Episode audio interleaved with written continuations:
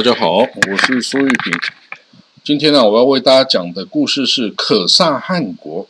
跟保加尔汗国、罗斯公国的故事哦，还有基马克汗国、库曼汗国等等哦。那主要讲可萨汗国。啊，这里讲可萨汗国哦，跟后来的这个哈萨克哦是不一样的一个国家哈。它是呃是在这个今天的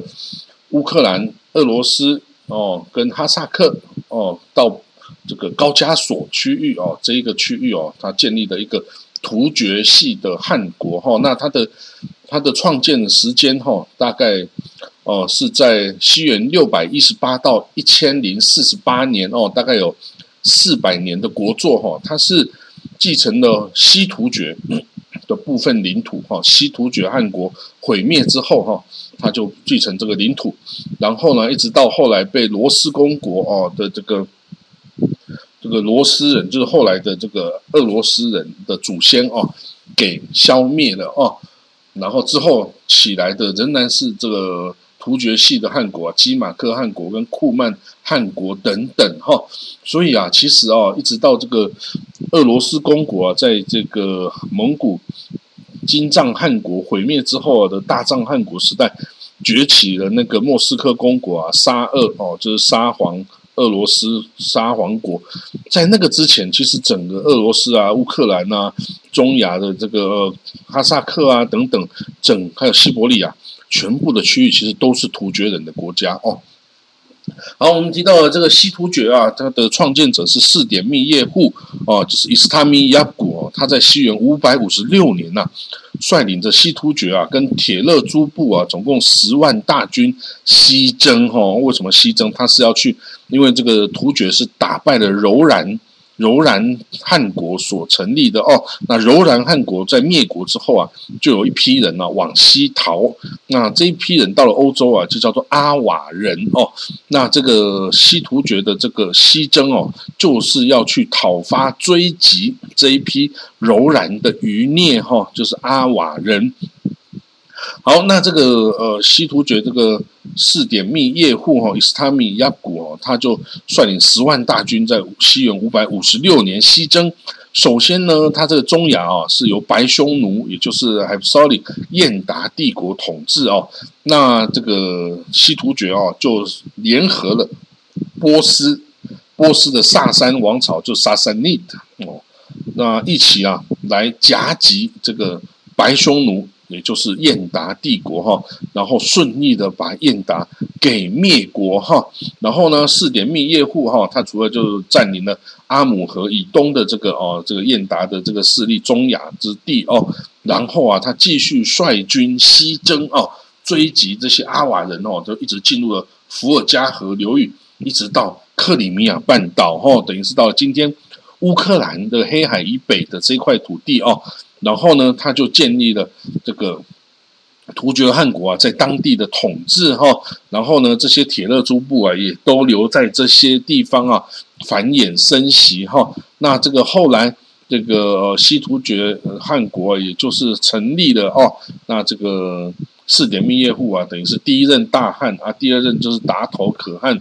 哦，那第三任就是这个楚罗头可汗等等哦。好，这我们不提。那我们再提到了这个那个时候啊，跟着一起来西征的哦，这铁勒诸部，就是他们也是讲这个突厥语系的一堆部族哈。那他们有一支部落哈，叫做哦保加尔人哦，保加尔部哈，他就跟着一起西征来打阿瓦人。他们呢，在库尔班河跟亚速海之间建立了一个大保加利亚国哈，大保加利亚汗国哈。然后呢，这个保加利亚人他们后来继续西迁。到了巴尔干半岛的东北部，哈，就今天的保加利亚这个地方，哈，那这支部族其实是突厥人，可是呢，他们到了今天的这个保加利亚这块土地啊，那里的土著住的是斯拉夫人，所以呢，这一批这个突厥部族哦，保加尔人跟斯拉夫人混合融合之后啊，在西元六百八十年组成了一个保加利亚这个国家哈。那突厥人是统治阶层阶层哈，但是大多数国民是土著斯拉夫土著哦。但是呢，到最后啊，这一批保加利亚突厥人就被斯拉夫化了哈，就是他们就变成斯拉夫人了，就不再记得自己的突厥传承了哈。那这个就是今天的保加利亚。那时候保加利亚帝国啊，有保加利亚第一帝国、保加利亚第二帝国，都对这个哦拜占庭帝国啊是一个极大的威胁哈。这个这呃保加利亚是非常强大，因为他们有突厥的血统哦。好了，那这个传承呢，自这个丁宁高策这个铁勒诸部哈，我讲铁勒部诸部是一个超大型的部落联盟哈，有数十个部族哈，那有能力治理建国成为汉国的啊，就像薛延陀汉国啊、回纥啊、图济师啊、葛罗路啊、乌古斯啊等等啊，还有这个可萨哦，还有这个保加尔汗国啊，还有这个这个康国联盟啊、佩佩切内克啊。还有这个克列啊，等等，很多很多国家哦，所以呢，有一个部，我们这里做了一个呃这个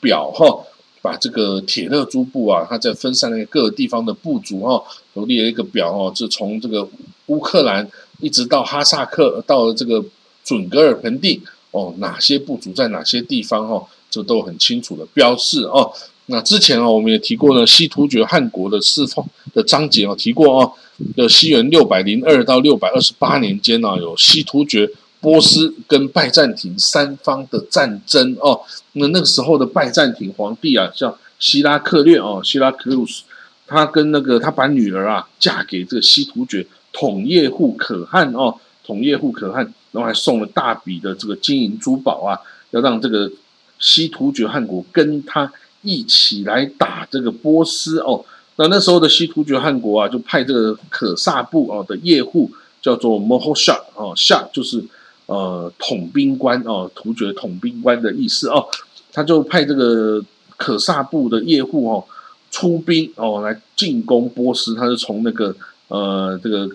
呃这个高加索山的以北哦打向高加索以山以南。的这个波斯军哦，牵制了波斯的兵力哦，然后拜占庭军再出兵攻击这个波斯军哦，那就在西元六百二十七年呢，拜占庭军在尼尼维这个地方啊击败了萨珊波斯哦，但是啊这一场战争哦，也让这个拜占庭啊跟这个波斯萨珊王朝啊两边都耗费大大量的国力哈，然后财政破产呐，然后这个没有。办法抚恤伤亡，也没有办法征召新兵啊。结果呢，就是后来啊，先知穆罕默德创造伊斯兰教跟这个阿拉伯帝国兴起之后啊，就迅速的打败这个拜占庭跟这个阿拉伯这个波斯萨珊王朝，哦，就很快建立很辽阔的这个哦阿拉伯帝国。后来甚至把萨珊波斯给灭亡，然后啊当然没有打败这个拜占庭，但是也三次围城。这个君士坦丁堡哈，那时候的这个阿拉伯帝国是非常强大，是结合了信仰跟武力哈。好，在阿拉伯帝国第一任哈里发叫阿布巴克尔哈，阿布巴克尔哦，那他在西元六百三十四年开始往北，就从这个呃阿伯沙漠哈开始往北进攻叙利亚，就是要打这个雷曼特雷曼特这个地方哦，黎凡特哦这个地方就是今天的。这个以色列啊、约旦啊、叙利亚、黎巴嫩这块地方叫 Levant 哦，那他这个阿布巴克在六西元六百三十四年打这个叙利亚，六百三十六年啊，就两年后啊，这个拜占庭帝国的希拉克略皇帝啊，就派大军反击阿拉伯哈，因为那个时候的这个 Levant 啊是拜占庭的领土啦哈，就是占领了这个呃那时候拜占庭是统治了。整个地中海东岸哈，这个以色列、叙利亚、黎巴嫩啊、约旦这块土地哦，都是拜占庭的领土哦。结果呢，这个阿拉伯军就来进攻了哦。那这个阿拉伯军呢，是统帅是非常有名的这个阿拉伯将军，叫真主之剑的哈利哦，叫哈利本瓦利哦。这个是一个呃阿拉伯史上哦这个最强大的这个战将哦。那这个哈利本瓦利哦，他在哦，他这个在统帅交战这个对敌这个拜占庭的时候啊，他把这个本来散散居在三个地方的阿拉伯军呐，全部集中哦，集中兵力哦，然后呢，来跟这个拜占庭军哦，这个一次交战哦，结果啊，交在这个雅木克河啊，雅木克 River 哦的 Valley 的这个战役中哦，他是在这戈兰高地东南部的一个一个呃平原地方哈，跟拜占庭军交战六天哦。结果啊，阿拉伯军歼灭了哦，这个拜占庭军哦，然后呢，整个这个地中海 Levant 区域啊，全部就换手到这个阿拉伯人的统治下哦。然后呢，这个当时候啊，这个要这个哦，拜占庭皇帝哈希拉克略啊，他是在这个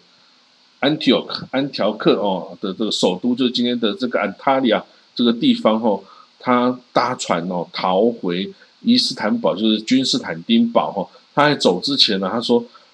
啊，美丽的叙利亚，你这块美丽的土地啊，可是很快就不是我们拜占庭所有了哦。所以很快哦，这个就变成阿拉伯人的地盘哦。那阿拉伯军也在西元六百五十一年哦灭亡了这个萨珊波斯哦，因为实在是太强大了哦，这个。”但是呢，是西元六百五十年的时候啊，这个铁勒诸部中啊，这可萨部哦，就是在里海啊，乌克兰高加索这区域哦，建国啊，正式的建国了哈。它称为可萨汗国，或称可萨帝国哈，都可以哦。那统治者啊，就是这个吉兰西突厥这个可萨部的叶护啊，摩诃夏啊，摩诃夏。那他建国之后啊，他就号称是。称汉哦，就叫做达赖汉，达赖哦，达赖就达赖喇嘛，这个达赖达赖汉，达赖就是像大海一样广阔哦的的意思哈，所以这个就是像大海一样广辽阔的伟大的君主这样子哈的意思。好了，那这个可可萨汗国在西元六百五十年建国后不久哈，那很快就是这个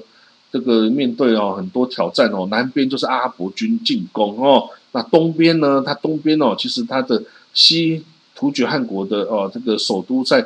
这个碎叶啊，这碎叶这个地方就是今天的这个呃吉尔呃塔吉克的呃托克马克这个地方哦。它在西元哦六百五十七年呐，被唐朝的这个苏定方大将军哦率军攻破这个西突厥汗国哈，这个阿这个阿史那家族的这个西突厥。汗国就灭亡了哦，但是阿尔泰山以西的这个可萨汗国啊，跟之后的这个突厥裔的这些西马基马克汗国啊、佩切内克汗国、啊库曼汗国、保加尔汗国等等哦，就在这些哈萨克啊、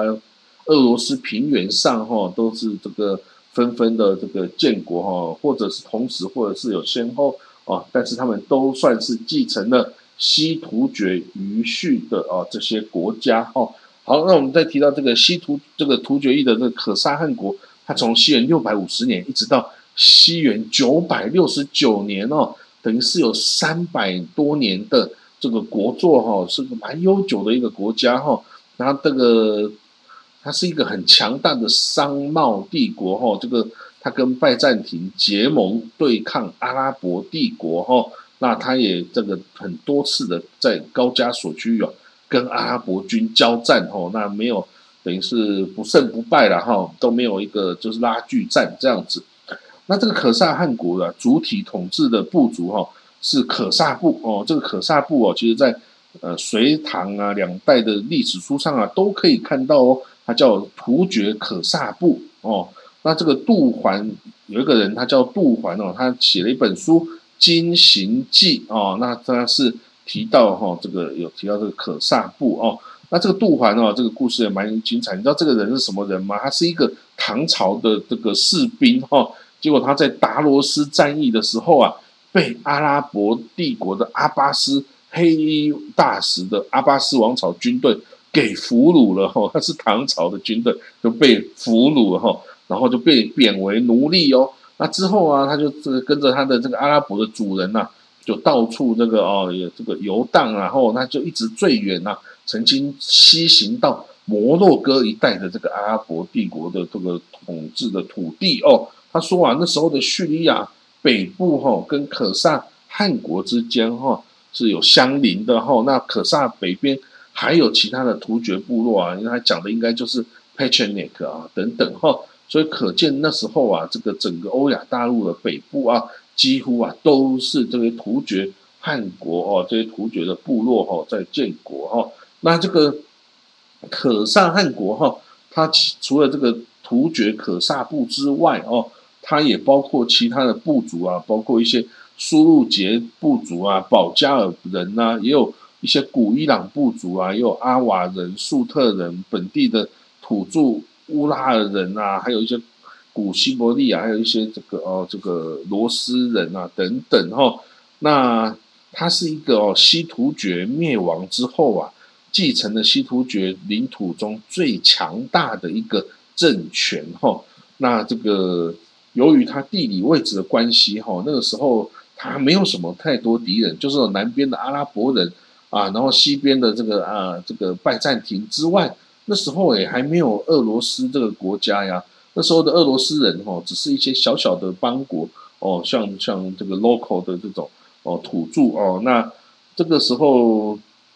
然后所以他他就没有什么敌敌国哈，然后就可以狠狠的做生意啊，他为东西方交流的一个通道之地啊，也算是丝路的一部分哈，就是北方丝路的一部分哈，所以他的做生意啊，其实是还蛮不错的哦。那这个，因为这个，呃，可萨汗国它的核心是在高加索哦，这个还有这个伏尔加河流域哦。那跟这个西突厥不一样，西突厥它虽然广领土广阔，可是它的帝国中心是设在这个碎叶哈，等于是非常靠近东方的哈，所以它就西突厥就对西方的领土没有办法很好的兼顾。但是呢，可萨汗国它就是在这个西方这里哈，所以它就可以。呃，全力的在处理哦，这个当地的事务哈。那这可萨帝国啊，它最主要的盟友啊，就是拜占庭哦。它跟拜占庭的关系非常的密切啊，有很多这个拜占庭的皇帝哈，也曾经都住在可萨汗国啊。然后呢，可萨汗国也可以把这个这个我公主啊，也嫁给这个东罗马帝国的皇帝哈，等等哈。所以两边的关系。是非常的密切哈，这个查士丁尼二世皇帝哈，拜占庭查士丁尼二世皇帝，他的王妃啊，就是这个可萨汗国的汉王的妹妹，叫西奥多拉哦，所以你可以看得到哦，这个拜占庭跟可萨汗国虽然种族不同哦，一个是罗马人、希腊人哦，一个是呃突厥人哦，但是。显然沟通是一点问题都没有 啊，都可以都可以互相婚嫁、互相结盟、互相战这个一起一起并肩战斗哈，所以可以看得出这个语言哈，在这个古代人之间哦，也的确不是什么问题哦。好了，那那时候的阿拉伯帝国刚刚是崛起啊，非常的强大哦，它跟这个。拜占庭啊，跟萨珊波斯啊，在中东啊都征战不休哈。然后这个萨珊波斯不久也被这个哦阿拉伯帝国给灭国哈。那所以这个拜占庭的皇帝啊，他就很害怕，他就赶快找这个哥萨可可萨汗国建立攻守同盟哈，然后以这个对抗这个非常这个强无比强大的这个阿拉伯帝国哈。那 所以他哦有互相这个。呃，在嫁娶之外，哈，他这个拜占庭皇帝哦，利奥三世哦，他的儿子君士坦丁五世哦，就娶了可萨汗国大汗的女儿为妻，哈，这个叫艾琳哦，那这个艾琳生了一个儿子，就是利奥四世，哈，结果还变成了君士坦丁的大帝哦，所以哎，就变成君士坦丁呃，这个拜占庭皇帝妈妈是可萨人呢。哇，这个这个这个，所以这个 这个就伟大了哈！我只能说实在是伟大了。那因为他的这个这个利奥四世哦，他的妈妈是可萨人，所以人家就说啊，你是可萨人利奥哦。这个这个拜占庭皇帝有一半是可萨人，就是突厥人哦的血统哦哦，所以呢，这个可萨汗国在那个时候啊，等于是一个拜占庭一个很好的援助，然后。但是呢，它其实因为它土地实在已经够大，人口也够了哈，所以它并没有想要去抢夺这些中东的领土哈，只要人家不要来侵犯我哈，我就不去侵犯人家了哈。所以这个可萨汗国扮演的是这样一个角色哈。那当然，这个你不来打人，人家会去打你啊。所以西元六百四十年，阿拉伯军哦就向北已经打到亚美尼亚之地哈，然后就已经靠近那个可萨汗国啊。然后呢，他们在西元六百五十二年了，阿拉伯军就攻打可萨汗国首都巴伦加尔哈。那在攻城战中啊。这个非常的激烈哈，那这个阿拉伯军行动失败哈，损失惨重，但是所以他们就不不不继续打了哦。那由于我刚刚讲过，可萨汗国跟这个拜占庭的关系这么密切哦，这个皇室之间的通婚频繁哦，所以很多可萨汗国的这个军人哈，跟这个突厥的其他部族的突厥士兵哦，就后来就成为拜占庭皇帝的这个。皇家禁卫军的一部分嘞，在在这个拜占庭军中啊，跟这个宫宫中哈服役哈，所以这个很厉害哦。这个是这样，是的确是这样。每次拜占庭的战争哦，几乎都是雇佣了一堆这个哦这个突厥骑兵哈，包括这个佩切涅克啊、库曼人呐等等哦，这都是这样玩的哦，这雇佣兵啊。好了，那到到了西元哦，这个六六一到七百五十年间哦，这阿拉伯帝国就是倭玛雅王朝的统治时期哦。这倭玛雅是非常疯狂的向外扩张哦，那这个一手宝剑一手可兰经嘛哦，那向东打到中亚的粟特地区哦，占领克布尔啊、布哈拉、沙马尔罕、花剌子模哦，一直到这个帕米尔高原啊，就跟这个唐朝的安西都护府啊，就是僵持对峙哈。那北线就打到这个呃拜占庭帝国哈，那还围攻了君士坦丁堡三次哦，这个阿拉伯帝国军啊，我妈呀哦，实在太厉害。西线哦，它就沿着这个北非海岸呐，一直往西进哈，占领了从埃及、利比亚、突尼西亚、阿尔及利亚，一直到摩洛哥哈。然后西元七百一十一年哦，这个倭玛雅王朝军啊，跨越了直布罗陀海峡 （Jabal Tariq） 啊。那攻入了这个伊比利半岛哦，一然后那时候消灭了当时候的这个西哥德王国，就是那时候占领伊比利半岛是西哥德王国啊，这个倭玛雅王朝军就把这西哥德给干掉哈，然后呢继续哦翻越了法国西班牙之间的庇里牛斯山哦，然后打到了西欧这个法兰克王国境内啊，一直打到了西元在西元三百七百三十二年啊，这阿拉伯军队打到了图尔啊，就杜。T O U R 哦，杜在这里哦，才终于被法兰克军啊给打败啊，阻挡住了哈。然后啊，这个阿拉伯军才没有继续下去，把整个西欧都给征服了哈。这个真的是好险好险啊！这个西元七百零五年啊，这个倭玛雅王朝就转头来哦，对这个东方的这个亚美尼亚要控制哈。那时候就跟可萨汗国跟拜占庭又开始交战了哈。那那个时候，可萨汗国就反击哈。那那个时候，然后进攻亚美尼亚，在西元七百二十二年进攻亚美尼亚哈。那但是这个这个阿拉伯帝国哈里发哦，就派出两万五千名援军哦，往北哈，立刻就把可萨人赶出这个国界哦。那这个真的是啊，后来啊，两边都继续一直交战，然后那但是这个呃，反正就是。打进了这阿拉伯军打进了可萨帝国境内啊，也会很快就把他就被赶出来哈。好了，到了这个西元七百五十年了，阿巴斯王朝就是所谓的黑衣大使哦，取代了推翻了这个倭玛雅王朝哦。结果啊，打这取新王朝建立，马上又开始往外疯狂的扩张哦。然后这个阿巴斯王朝就借用这个。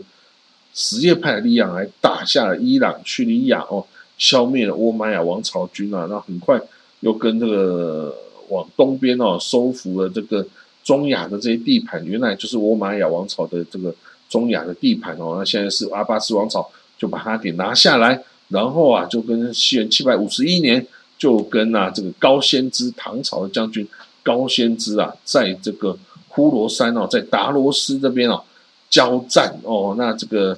阿拉伯军的这个呼罗珊总督哦，阿布穆斯林哦，这个领军出战哦，那两军哦，原来势均力敌啊，但是唐朝军中的葛罗路人哦，临阵投靠阿拉伯军哦，从背后捅了唐军一刀哦，就唐军啊溃败而返哦，那两万的安西镇的这个部队啊，只逃出几千人哦，那很多唐军就被阿拉伯人给虏获带回哦，啊，其中就有赵子的工匠哦，那结果赵子树啊，从此就进入了传到阿拉伯世界，后来又传到了欧洲世界哈。总之呢，这个阿拉巴斯王朝的统治哈，这个一直也很强大。一直到九世纪哦，他才开始进入衰退期哦。那到衰退期之后啊，他怎么去面对外来的挑战呢？他就靠雇佣突厥人为这个雇佣军哈，来为这个